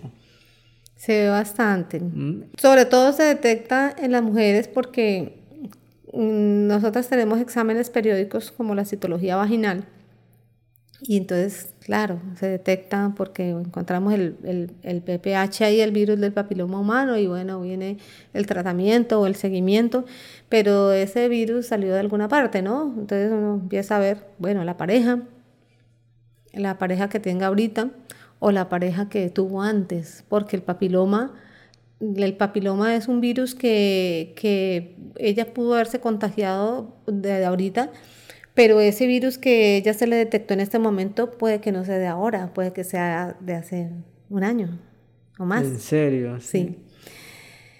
Y entonces a los hombres se envían a, a revisión con el urólogo, mm, a detección, eh, se hacen algunos exámenes, pero por lo regular como en el hombre no genera... Mm, eh, no genera una enfermedad propiamente dicho como en la mujer, que es la cuota inicial de un cáncer del cuello uterino, pues eh, va en observación, porque en personas jóvenes, por lo regular, el, ese virus del papiloma humano, el mecanismo de defensa, él, ah, hace un auto, es autolimitado, ¿no? Y no hay necesidad de hacer ningún tratamiento, se hace un seguimiento con la citología y, y pues, lo, lo, lo, que encontramos es que en la siguiente citología o en la siguiente, pues no va a estar ya el virus del papiloma humano, se, se erradica, ¿no? Por el mismo eh, sistema inmunológico de la persona. Ya en personas mayores, eh, entonces sí, eh, se hace tratamiento de cauterización, pero en los hombres es el seguimiento, ¿no? en los hombres genera algo más, porque yo he escuchado que genera como que llagas como llagas o hasta es que llagan los pies, pero no sé si eso sea verdad o mentira. No, no, no. lo que puede generar ulcerita o llaguitas es el herpes, ¿no? Ah, ya. Ah, eso es otra cosa entonces. El herpes, que es diferente, sí. Ok. Y bueno, ahorita tú entonces mencionaste lo que era sífilis, por ejemplo, que ahorita se ve mucho. Sífilis, ¿eso qué es? ¿De dónde viene? Sí, ese, ese, eso es una enfermedad de transmisión sexual que transmite de la misma forma, pues la vida sexual anal, vaginal y oral. Ella, el, el, síntoma inicial es un, es un chancro que llamamos, es como una ulcerita que se puede presentar en la vagina, en los labios, en el introito de la vagina y en los hombres en el glande o en el cuerpo del pene. Eh, no duele esa ulcerita. Es, indurado, es un, es, un, es un circulito que tiene unos bordecitos duritos y a veces como no duele, pues eso pasa como, bueno, y, y, se quita los días y bueno, listo, ya pasó. Pero esa sífilis, si, si ese, esa situación no va, tú no vas a consulta y no te haces tratamiento, esa, esa es una de las enfermedades que evolucionan que evoluciona a un deterioro de los órganos de la persona. Hay una sífilis primaria, una sífilis secundaria y una sífilis terciaria que depende de la evolución que tenga. A los seis meses, una sífilis que no se ha tratado, bueno, pues lo más característico es que empiecen a salir unas placas en las manos y en los pies que son de palmas y plantas, ¿sí? como unos circulitos y unas plaquitas ahí, que ni duelen ni nada, pero vean lo que me salió. Sí, miren lo que me salió. Entonces uno de una vez hace el examen. Si eso pasó desapercibido y la enfermedad sigue evolucionando, entonces empezamos a ver lesiones en órganos gastrointestinales, empezamos a ver lesiones incluso en cerebro. Hay personas que pueden desencadenar una enfermedad mental que, por una sífilis terciaria. Y son de las cosas que uno tiene que empezar a descartar cuando empieza a ver eh, ese, ese tipo de síntomas y ese tipo de patologías. Venga, eh, ¿qué, ¿qué, me puede generar esta sintomatología? Y muchas veces hemos encontrado que es una sífilis terciaria, una sífilis que se presentó, que a veces se hizo el chancro, pero a veces no siempre se hace el chancro. ¿Mm? Entonces son, son de las enfermedades que, que tienen tratamiento, que se hace tratamiento con la penicilina benzatínica y que el tratamiento siempre debe ser en pareja. ¿sí? la sífilis se presenta unas, mm, unos resultados y unos mm, niveles. ¿sí? Y eh, lo, lo, que tenemos con la sífilis en los exámenes de laboratorio es que eh, si más adelante tú te haces una prueba puede aparecer eh, positiva, aún sin tener la sífilis activa, porque hay una memoria inmunológica a nivel del cuerpo, ¿no? Entonces, Sí, ah, sí, algo, pero eso fue una enfermedad antigua. Listo. O si los niveles han subido, pues entonces es posible que haya una reinfección. Volvió a tener un contacto con una persona que tenía la enfermedad y se contagió. Pero eso sucede particularmente con la sífilis. Puede presentar otra sintomatología, mm, molestias, mm, flujos, eh, ardor uretral, como en la mayoría de las enfermedades de transmisión sexual, las plenorragias, por ejemplo. Ok, y por último, entonces la gonorrea, eh, que sí, que como qué síntoma genera o qué. La, la, la gonorrea o la blenorragia, que es la que, que técnicamente se llama. ¿Cómo es ble, blenorragia? Blenorragia, ok. Entonces, esa es una enfermedad de transmisión sexual de las que genera pues, más sintomatología y que, bueno, uno la puede detectar más fácil porque hay ardor de la uretra en los hombres, hay dolor, inflamación y hay secreción por la uretra. Entonces, tú vas a orinar o estás simplemente ahí, te, te ves que hay una secreción como una pus que salen por, el, por la uretra y eso es muy característico. Uno ve un pus que se, se, hay secreción por la uretra. Uno cuando tú dices me arde, como que me arde para orinar y, y, siento ahí una sensación y tengo una molestia aquí, como en la, el dolor pélvico puede haber también. Y en la mujer también ardor y dolor y secreción. Mm, y es, clínicamente, uno incluso sin examen, lo puede, uno puede mandar el examen para comprobar y todo eso, ¿no? Pero, pero uno clínicamente hace el diagnóstico y pues de una vez inicia tratamiento con el antibiótico. Es una enfermedad que es, de, las, de las enfermedades de transmisión sexual que suena feo y se ve feo, pero pues uno está viendo los síntomas y puede manejarla inmediatamente. ¿sí? Un VIH no. Un VIH puede pasar cualquier tiempo y, y, hay una sintomatología del VIH, digamos que en los libros está que a los ocho días puede presentar usted como unos síntomas gripales pero pues uno no le para bolas a eso, uno no le para bolas a que, ay, estornudé y, ay, puede ser un VIH, ¿no? No, sí. no. Entonces, pero, pero son las precauciones que hay que tener con, con eso. Una, una enfermedad, una gororrea, esa enfermedad de blenorragia en una mujer que avance, pues puede llegar a las trompas del útero, puede quedar estéril ella por una enfermedad pélvica inflamatoria puede generar quistes de, eh, quistes de Bartolini, una enfermedad de Bartolini que es en el labio mayor. Ah, llegan mujeres con el nódulo eh, rojo, a veces purulento, a veces con absceso, que son generadas por los, por los gonococos, ¿no? por las enfermedades de transmisión sexual. Y, y digamos, eh, la, la gonorrea, ¿hasta qué punto, si la persona no se trata ni nada, hasta ¿Cuál es el punto más malo al que puede llegar? No, pues es que esa infección, por ejemplo, en la uretra puede llegar a ser una prostatitis, puede llegar a la vejiga, puede invadir todos los órganos, puede irse por sangre, hacer una, una infección que de esas que no se trata, pues eh, te, puede, te puedes morir por eso. Sí, porque la infección puede migrar por sangre a otros órganos del cuerpo, cualquiera. Hasta dañarlos y... Claro, por supuesto. Bueno, doctora. Y ahora quiero hacerte eh, también otra consulta, ya digamos eh, como médica general. Cuando uno va a un médico general por cualquier tipo de consulta, el médico hasta qué punto mm, em, éticamente, como profesional también, puede llegar en un examen físico hacia una mujer o hacia un hombre hasta cuál es el punto máximo. Y ahora te, te digo el por qué. Resulta que yo he visto casos de amigas, eh, me acuerdo de dos amigas en especial, en el cual, por ejemplo, la primera eh, iba por un tema de un dolor abdominal. Entonces, ese, ese dolor abdominal pasó a que el médico eh, la desnudara y introdujera los dedos hasta por la vagina. Entonces ella quedó como que esto, esto hace parte de la consulta o no. Otra amiga también me contó como algo muy similar, que iba también como por un dolor abdominal, algo así. El médico hasta la puso a desfilar, me dijo que la puso a desfilar desnuda por el consultorio, que para mirar si, si había, eh, no sé, que algo raro, eh, si caminaba algo raro, la puso a desfilar.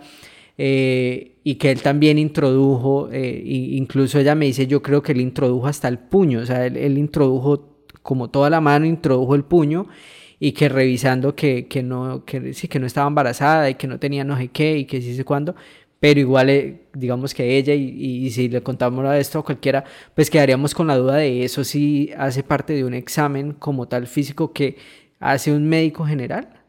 o está por fuera de, de lo que debería ser Sí, normal. eh, yo ignoro el motivo ni las características del dolor abdominal que tenían las chicas. El desfile sí, pues está fuera totalmente. Ok, o sea, no hay, Sí. digamos el desfile, vamos al desfile, no, No, hay ningún no, nada, examen no, para poner uno a desfilar a alguien.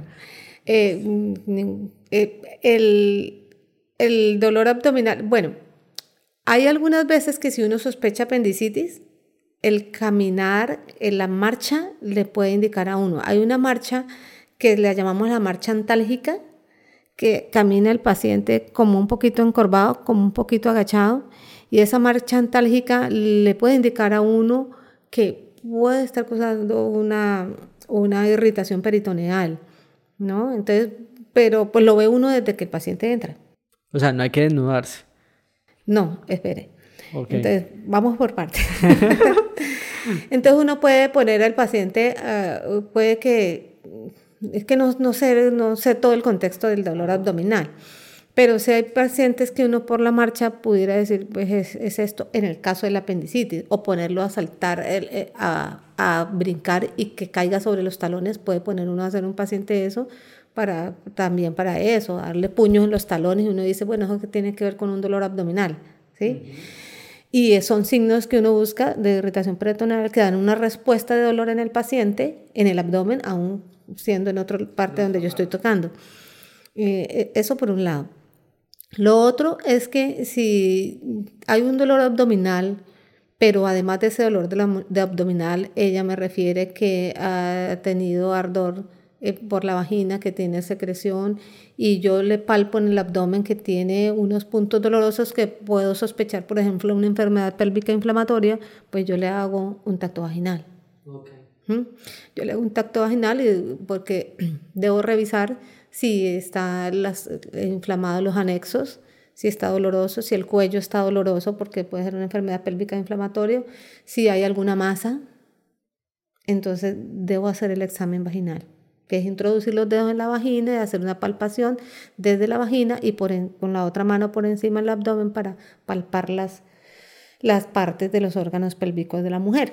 Entonces, en ese caso va y eso lo hace perfectamente un médico general. Mm. Lo que pasa es que uno sí tiene que ser muy claro con el paciente, muy claro y explicarle, ¿no? Eh, que es el consentimiento informado. Es lo, de lo que se trata el consentimiento informado, no solamente para procedimientos, otros procedimientos invasivos, sino que si yo voy a hacerle, eh, así no me firme un papel, eh, pienso que lo adecuado es que si voy a hacer un examen de eso, me dicen, mira, es necesario hacer esto, vamos a examinarte esto porque probablemente pueda hacer esto otra cosa y yo creo que el paciente pudiera quedar más tranquilo, Más ¿no? tranquilo. Y más Eh, pues, una es una cuestión de comunicación, simplemente que el paciente en medio de su puede interpretarlo de manera diferente.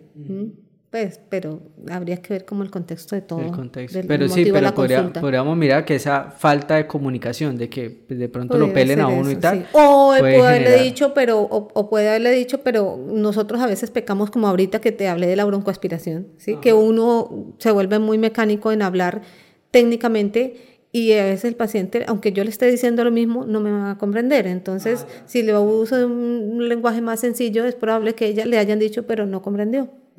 Bueno, pueden ser muchas cosas. Ok, ok, o sea, digamos, en general, un, un médico en general sí puede llegar a hacer Claro. todo ese tipo de exámenes sí. sin llegar Por un a dolor referir a abdominal, un- perfectamente. Sí, sí. o por cualquier otro motivo, digamos, sí. puede llegar a, a Puede un ser un tacto rectal tam- también, por también. ejemplo, por un- algún otro motivo, sí. Ah, ok, Sí. ok, no, perfecto. es que sí, sí, yo creo que es falta de comunicación, porque ¿cuántos casos no se han presentado en que mujeres se sienten violentadas Sí, sí, por, por un médico? Obviamente, supongo que, pues, eh, confiemos en la fe y en, el- y en la ética, ¿no? Pero ahora su caso del Sí, lunarcito, ¿no? casos, sí. Entonces sí, la comunicación es muy importante. Fundamental, totalmente. Bueno, y tú como, como médica general, en todo- todos tus años, em, ¿te has encontrado con pacientes difíciles, complicados, a nivel de que eh, doctora, no, pues es que lo que usted me dice no es así porque yo me tomo la, la, la, la mata que encontré allí en la esquina, la que me dijo la abuela de la tía de ta, ta, ta, entonces, y entonces ¿para qué? Y tú, y entonces ¿para qué viene a consultarme? O sea, ¿te has encontrado con pacientes así como... no, pues claro, uno se encuentra con pacientes así, pero, pero uno no puede salir con eso de que entonces ¿para qué? pues sí, no, no puedes decir eso, pero hay como... Pues sucede, ¿no? Ajá. Pero, pero, pero, pero pues uno tiene que ser respetuoso también de las creencias de la gente. Y, y hay muchas cosas que la medicina natural nos puede enseñar a nosotros. O sea, yo he aprendido cosas y he aprendido cosas incluso de mis pacientes. ¿Sí? Porque uno no puede ser cerrado a, a, tantas cosas que, que, que, por el desconocimiento de uno mismo eh, puede, puede que sí existan y sean reales y puedan servir. Entonces, yo en ese sentido soy un poquito más abierta de, en, la, en la concepción de que, de, que, de que fuera de esta medicina científica que estamos viendo, esta medicina alopática, hay otro tipo de medicina que nos puede ayudar de, de, de muy buena forma a ayudar a ir solucionando. Hay pacientes que llegan con eso y yo le, me puedo tomar esta agüita, claro, se la puede tomar. Que si yo, pues, hay, hay que, a veces uno tiene que también saber que esas hierbas que, qué acción tienen, ¿no? También, eh, de lo que estamos hablando ahorita, el jengibre y todo eso. Eh, entonces, que me estoy tomando eso, yo digo, pues sí, voy a estar tomando. Ahorita yo le voy a recetar esto para que, sí, para que vayamos a ir solucionando el tema y si usted quiere tomar la agüita, pues tómese la agüita, o sea, no tengo ningún problema. pero entonces uno le va explicando como al paciente eh, el por qué y hasta dónde le puede llegar a agüita, porque, por ejemplo, los el coronavirus, el jengibre de, pronto funcionaba en los casos, funcionaba entre comillas en los casos leves o de alguna forma ayudaba, pero si vamos a tener una enfermedad que ya está avanzada, pues probablemente eso no le va a funcionar ahí. ¿sí? Pero entonces esas son las cosas que uno tiene que empezar a, a mediar y a negociar de, de, alguna forma con el paciente para tú generar una empatía y que no te vaya a dar una, que le diga a uno, ah, bueno, sí, doctor, y salga de ahí echando pestes de uno y echando esas pepas allá a la basura, ¿sí? Sí, entonces uno tiene que generar esa empatía para que, para que crean en ti, para que, para que te tengan esa confianza de decir, venga, sí, esta persona sí me, me va a ayudar. Entonces es cuestión de manejo. Sí, porque yo entro a chocar perdemos juntos. Créame que perdemos juntos. ¿A qué vino, hermano? el médico soy yo. el médico soy yo. Bueno, doctora, yo creo que vamos a dar hasta acá, ya casi hora y media, hora, un poquito más de hora y media. Entonces, ah, qué chévere, está, no, chévere. interesante. ¿Qué tal? ¿Cómo te pareció? Bien, bien, bien, sí. bien. Sí, chévere. ¿Algo más que quieras adicionar? No, yo creo que hay otros temas que podrían tratar de pronto en otra oportunidad o no sé el alcoholismo, por ejemplo, es un tema súper interesante. Esto involucra muchísimas cosas de la vida de las personas. ¿sí? Los aspectos físicos, los aspectos emocionales, los el tema familiar, el tema laboral, el tema personal, los conflictos de internos. Ok, vea, otro podcast con el alcoholismo. Sí, sobre todo que el alcoholismo genera mucho, mucho mm, hechos eh, terribles, muertes, heridos, accidentes de tránsito. Y el diagnóstico del alcoholismo no aparece por ningún lado. Aparece trauma craneoencefálico, herida, no sé qué, el accidente.